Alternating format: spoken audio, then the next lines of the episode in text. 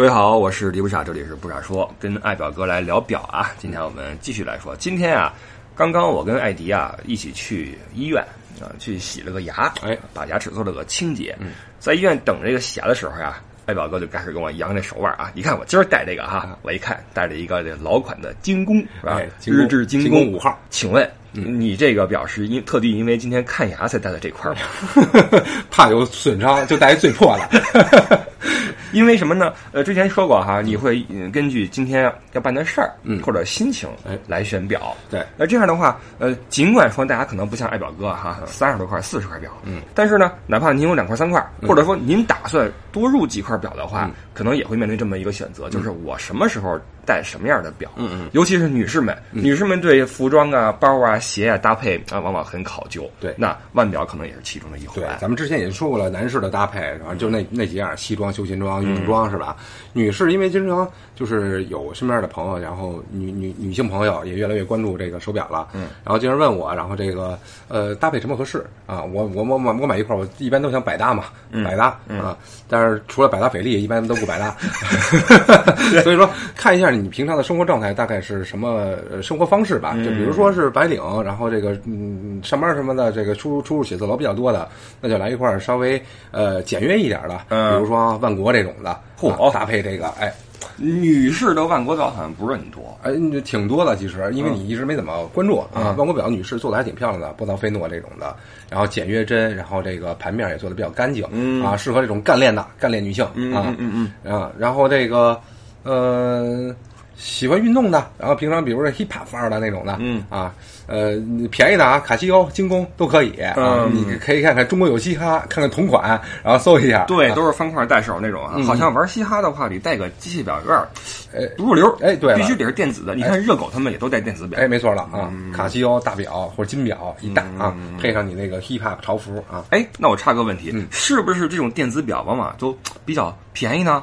呃呃，基本来说是是要便宜一些，贵的呀，咱们一般也不会选择。这边基本上它那个要贵的话，大概也能到什么欧欧米茄的级别。我我曾经看那卡西欧的，它什么钛金属打造，然后什么跟那个什么日本的某位大师合作，然后这个打造工艺，嗯。哦，两万多一块儿嚯！啊。所以说卡西欧两万多就不太值了，因为我啊看到过那种金块儿的那种卡西欧的啊，什么限量款还是什么的啊，你比如热狗同款什么的，好像不便宜哎对啊，我就有那么一块小小小金块儿。哦。当时是出了一个呃，这个卡西欧是多少？三十五呃四三十五还是四十五周年？嗯啊，出了这么一块表，然后有金块、银块啊，当时要加价买啊，到现在已经是长得基本上找不着了啊，哦，入金块可能我有点困难，有铁块吗？我入一个。来一铜的，呃，那你接着说哈，刚刚你说了白领也好，嘻哈范儿的也嗯好，还有什么样的？还有我觉得就是呃日常穿着吧，嗯就是就偏于休闲女性风一点，我觉得那就是什么都能来着，嗯啊，什么都来着，我就就其实其实比较霸气的，我可以推荐这个爱彼。哦。劳力士。哦，啊，像劳力士的你指的这个霸气是品牌的霸气，还是说呃形状的霸都气都有啊，品牌加上这个形状，因为它就是比较嗯粗犷的那种那个大表啊，嗯。然后这个比较硬朗，然后女时代就是就是就是显得这个啊这个霸道女总裁啊这种感觉嗯。啊，然后这个。呃，其他的像稍微偏女性一点的，咱们之前也说过，什么这个肖邦的快乐钻石、积家、卡地亚什么的，这些等等等等，还都是挺多的啊。那你这个主要是从女性的，比如说白天的出入场合，或者说日常活动范围来界定一下啊。白领的话，弄个正装或者仕女表啊，呃，比较街头的那个电子表或者怎么样。对，那运动的呢？运动的话，像各个表款都是有这种，嗯，像潜水表，嗯啊、计时表，这种都是适合运动的。其实，呃，好好好多女性朋友啊，选都是看那种呃小小表盘的，然后那种特别淑女的，然后就把那个局限性呃归到那个范围了。但是我觉得不一定。啊，现在这个女性嘛，也也也也跟男性差不多平起平坐了，所以说，呃，稍微男性化一点的表，运动风一点的表，我觉得女性戴都很漂亮，也能够 hold 住。也能 hold 住。而且实际上，女表呢，在我们往常的概念里面啊，确实像你说的，局限性比较强。嗯，小小的那么一块儿哈，二八三十表径的，哎，呃，一个金属链儿，哎白表盘。对，这种腕表呢，虽然说不会出错啊，你肯定是没有什么问题，但是你仔细看的话，并不出彩儿。对，那既然你是一个随身携带在的东西的话，为什么不能像首饰一样给你增添光彩？哎，对，所以说，不论是品牌也好，还是式样也好，其实都会有。我相信每一个女性都能够选出一款适合自己的腕表，适合自己的个性也好，嗯，呃，你的工作也好，或者你的性格也好，对对，还是要体现出自己的个性。我觉得这样是最出彩的。对你，比如说，咱们就认识一些朋友哈，你看女孩戴个沛纳海，嗯啊，女孩戴个。呃，潜水表，哎，其实哎很有运动风，嗯也很哎利哎，索。我就对这个戴表的女孩特别有好感。哦就是一眼看出，哇，你这表有品，或者说你戴一个这个什么古董表，或者会对这个人另眼相看不得了，不得了，另眼相看。哎，其实这个倒不是说咱们势利眼，哎，因为它这个跟你表的价格没什么关系、对啊。当然了，您戴一块特别贵的表，我们心里会一咯噔，啊又 又又这这又找那个什么，又呃受不了啊。但是呢，嗯，比如说您戴个什么，哪怕天梭呢，哎对哪怕什么的哈，只要是经过挑选的，一看是你呃搭配过的嗯啊，不是说一块表您说嗯去哪儿都是这一块儿是啊，这个还是会给你自己感觉是这个人是对生活是有要求的，包括哎对自己也是有要求的。对了，啊细致啊哎，细致。嗯，近两年就是呃，说一下呃，大家都喜欢玩什么表圈内啊？前一阵儿，比如说这个新生兴什么绿鬼，在绿鬼之前兴玩沛纳海、哦沛纳海换表带儿啊这种的嗯呃玩法。近几年啊，我觉得这个趋势是 vintage。啊哦啊，玩复古了，玩复古啊，玩复古越来越火啊！大家也如果喜欢表的，可以往这方面去看一看、嗯靠一靠。就是咱们可以看看，呃，复古就那么几大品类，一个是劳力士，嗯，什么什么什么百达翡丽，还有什么真力时，然后这个欧米伽，嗯这啊浪琴这几种呢，都是在呃基本上。一九五几年、四几年开始，都是有他们有个性的代表的这种类型出现、嗯啊，然后可以看一看，然后这个玩玩这个复古表的人是越来越多。那你说的玩复古表是我就买一块当年出的腕表，只不过保养比较好，还是买那种复古的复刻版？复刻版现在是一个趋势，因为大家都越来越喜欢复古的这种形式风格，嗯所以说现在很多表的品牌出这种呃复古样式纪念款，哎，纪念款五十周年、八十周年，只不过是表的尺寸比之前大了大一点对啊，然后样式还是那样的，包括夜光什么的会亮一些。哎，对，最进阶的就是就买当年出的，嗯买当年出的，然后要这个品相比较好的，嗯比如说不不别那个那个表都烂了，表面都烂了，嗯氧化了。然后特别那个进水了。啊，然后这个磕的乱七八糟的，啊。然后。这个就是乐趣，你就得淘啊，哎是对吧？因为它这不再生产了，嗯。你得找在这同一个你喜欢的这个品相里面嗯。找一个最好的，嗯。然后然后这个看有没有出生纸，哎，玩的是这个，然后有没有这个盒盒的对哎，有出生纸的复古表，加上品相好，又是这个很好的系列，哎哎，这个肯定是确实如此。啊。我在网上看一些复古表的时候啊，也会呃留意它那是不是有原装的盒子、原装的纸。哎。有这个的话，还能卖的价钱高一些。哎，对了啊，所以各位，如果说自己你有块表的话，盒子跟纸别扔，万一过些日子啊，你想给它呃怼出去，哎啊这是一个加价的一个筹码。千万记住啊，附件全留啊，大全套呀。哎，对了，爱爵爷三四十块表也并不是每一块都是全新买进来的、嗯啊，也淘了不少进来。哎不然的话也确实是一笔很大的开支。对了而且有时候我会觉得啊，嗯这表呀买全新的呀，未必每一个品牌都值。哎，对了，对，没错啊。呃这个这个这个这个话题非常好啊，嗯。就很多品牌它溢价非常高，嗯。啊，你可能没准你喜欢它这个设计，但是说如果在专柜上买，嗯那可能就是太不值了啊，空间太高了啊，所以说要看看表的品牌，比如说啊，我说说说一两个，嗯劳力士、百达翡丽、爱彼这些在专柜上呃专柜上买，我觉得是没问问题的，其他品牌。最好，要不您就海淘，嗯。海淘如果不保险的话，您就在国外，嗯。出国时候买，哦，哎因为国外的话比国内的价钱要低一些，是这意思？低低很多啊，低很多。那其中包括一个税的问题，嗯还有一个就是它国外它它呃有部分店会有这种折扣。先这样问你一个啊，总大面的问题啊，嗯你这么多块表，有多少块是在国内专柜买的？有多少是海外的专柜买的？有多少是你通过海淘或者其他的线下渠道买的？嗯，我想想啊，唯一有一块儿，哎，有一块是在国内的专柜买的，嗯就专柜价买的，嗯啊，头脑一热，啊嗯，当天头脑一热，是不是啊也不知道不好意思？也不知道吃了什么了。看了俩小时了，不掏钱不合适了。我记得一块佩佩纳海是在那个 SKP 啊、星光天地买的，嘿 啊，溜达溜达溜达，不知道怎么就溜达进去了，然后就出不来了哦啊，然后就就入了啊，当时就打了一个很小很小的折扣，嗯啊，这是唯一一块在专专柜买的，然后其他的都是在国外买的，嗯呃，在国外买的可能有三分之一哦，啊，然后这个海淘，然后通各通过各种渠道。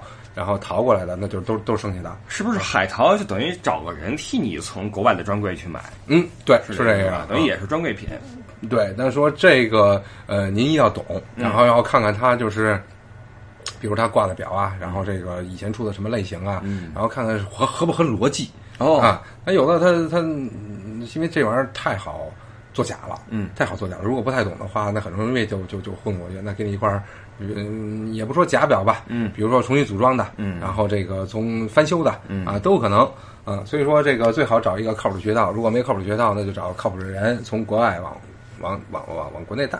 啊 OK，那呃，说一说你在国外买表的经历吧，主要是在哪几个国家买的？呃，我主主要就是在欧洲，因为咱们去欧洲就多嘛，啊，每次这个，哎，啊、每次工作的时候，然后就是花钱的时候，人工作的时候挣钱的时候，我工作的时候花钱的时候啊，然后在瑞士，然后在德国，然后都都都有入入手。哎，你说这两个地方其实也是在欧洲买表非常靠谱的地方。欧洲很大啊，嗯，你比如说捷克那边也有表行，嗯或者西班牙也好，嗯意大利也好啊，因为各个地方的标价可能会有些许的差别。嗯其实最大的差别是税，税率会不太一样。对。你比如说在德国，你最高能退到百分之十四点五，现在很多店能到百分之十九了，他给你用那种全退的形式，因为在十九，好高啊！德国的消费税是百分之十九啊，所以很多店他为了呃打动你的这个买表的这个心意嘛，啊。因为以前是最高是十四点五 OK 实际上已经是很高的一个税额了。嗯嗯嗯。那现在到了十九之后，那就是等于又多了几个点。OK 当然它也不是全部十九，它中间会收一部分的那种服务费吧。嗯，就介于十五到十九之间。啊对的，差不多十七、十八这个样子 OK，啊。那这无疑是很大一个诱惑。嗯，那在瑞士也有很多人买表，有很多的人到了瑞士之后觉得啊，这瑞士等于表，表等于瑞士，对就好比你在北京不吃烤鸭觉得不是事儿一样。啊可能说你在家乡门口有烤鸭店，呃，比北京的要便宜点嗯，但是呢，你在北京吃烤鸭觉得正宗，对吧对？但其实瑞士买表呀有一个缺点是什么呢？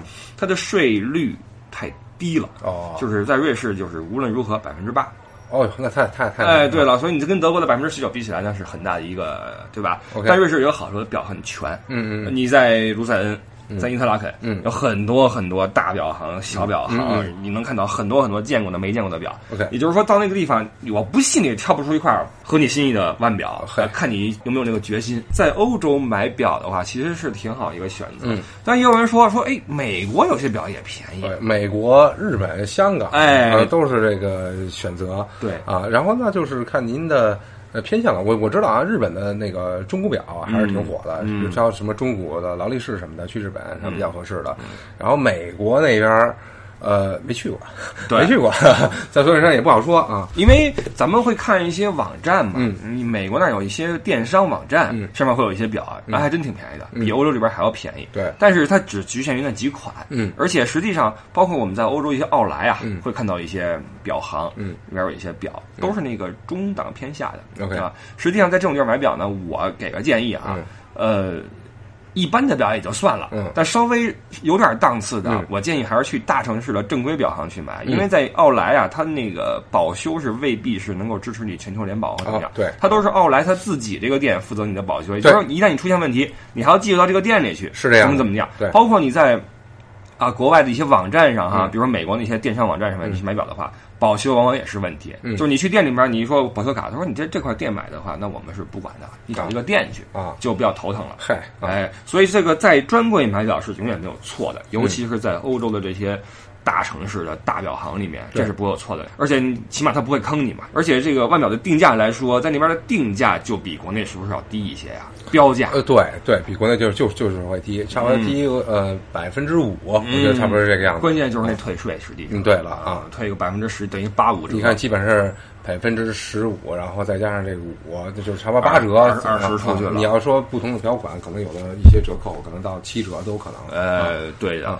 对的。所以说，到了欧洲，尤其是外表这玩意儿嘛，它跟欧洲的文化也是结合在一起的。对之前我们也或多或少提过几句。嗯所以这个买东西，其实一是看这东西的价值，嗯再一个看它背影啊、文化等等的。那么你在它的产地带一块这么东西回去，不论是送人也好，什么也好啊，嗯就像我们带特产给别人一样。哎，我去了趟哪儿哪儿哪儿，我带了个当地东西给你，你网上买不着吗？不一定，但是我从那儿拎回来的啊就有更有意思一些。对对对啊啊，这个我突然有这么一个想法啊，就是呃，咱咱咱们既然都聊了这么多表了，加上我也喜欢表，你也对这个也感兴趣，嗯，咱们倒不如嗯咱们咱们有倒倒腾这个是吗？十不是不是倒腾那个，咱们十四个听友群啊，单建一个这个腕表群哦啊，不知道大家有没有兴趣？我提个建议啊，然后就是。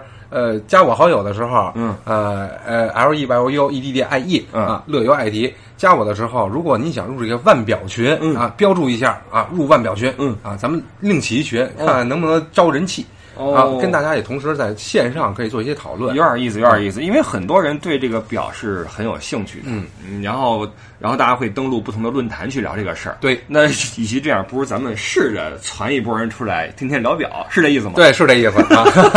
那毫无疑问你还是群主，我肯定是群主啊，而且这个群的活跃度肯定很高。呃，应该是，不过天天跟这儿晒表，我觉得你可以试一试啊，可以试一试。嗯包括对表有兴趣的，或者说想在哪儿淘块表出来的，可以进群来问问大家。对我们都哎可以你觉得建议值不值？哪儿见到过这个货等等的，包括比如说你想换个表带啊，嗯想做个保养啊，对问一问，交流一下信息。因为之前啊，咱们乐游哈，这大哥带的是一个好雅卡雷拉，呃呃，每天要误差一分钟。啊，比那个挂钟误差还大。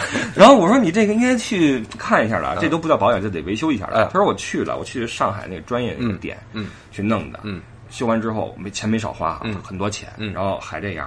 啊我说那个不太对吧？我说这个多久？他说很快就弄好了。我说因为我那块表我拿回到法兰克福那专卖店，嗯去呃保养过，嗯他说你等两周。我啊说为什么这么久？他说我要继续瑞士总部，嗯在那儿开机，呃，上油、打磨，嗯然后校准等等哈，嗯再弄回来啊有这么一个流程。但是在上海直接开开就就咣咣咣就弄了。哎，估计敲个词就完事儿了。哎，对了，然后正好那个乐游过后哈嗯，我看到一个报道嗯，就是在中国有很多哦这种看到了看到了哎，来自某地的人对啊，一起把这个行业给垄断了，就承包了，号称说什么，比如说亨什么什么哈，什么什么利什么表行哈跟你说瑞士名表维修就是他们自己人叭一一开盖儿，然后咣叽咣一弄就完了。哎，对，先不说你这钱花的冤不冤，嗯您那个大几万、十来万的表就给那块去弄的话，我觉得真的是挺心疼的。对我听完之后就觉得挺遗憾的。嗯嗯嗯，所以以后大家可以有这个资讯啊，互通有无，去靠谱的地方去维修保养也好，找专业地方去换表带也好，等等的。对对，我有很多问题想问，就是这个懂表的一些大神，互相讨论嘛啊。嗯，咱们这节目也差不多了啊不用聊那么多了。以后有什么事儿的话，想听的、想聊的，或者想看爵爷的表的啊，去群里面啊，哎群里面去群里面去、啊去聊去。嗯，那关于腕表这个话题，实际上咱们是从咱们自己的喜好这个方面哈、哎说了说。您要真听那专业讲座呢，有的是哈。哎，呃，我这叫擒纵轴啊什么的，那讲一堆啊，各种专业术语。哎我们看这看的不多，因为爱爵爷啊，他是一个头脑发热的消费者，哎啊，他不是一个很资深的研究者。啊哎哎如果你想看更多的这种腕表资讯或者说技术性的文章，上网去查啊，各种的这个那个都有，好吧？在我们这块儿，咱们就图一乐来好好的聊一会儿，哎，对了，好吧？那咱们这个话题啊，就差不多到此为止。嗯，呃，更多的内容，更多的有关我们的资讯，可以上我们的公众号“不傻说”，也可以入群 L E Y O U E D D I E，跟听友们交流。注意啊，发广告者踢啊，没有黄牌警告，直接下场啊。另外，我的微博啊，新浪微博艾特李不傻，大家可以来一起来关注，好吧？这是我们不傻说以及我跟艾迪的一些周边的东西。OK，那么这期我们就差不多到啊到此为止哈。嗯然后牙有点出血啊，有点漏风 我得捂一捂。不多说了啊，不多说了。呃，我们就以后再接着聊。好，各位，我是李不傻，下次再见，拜拜。大家拜拜。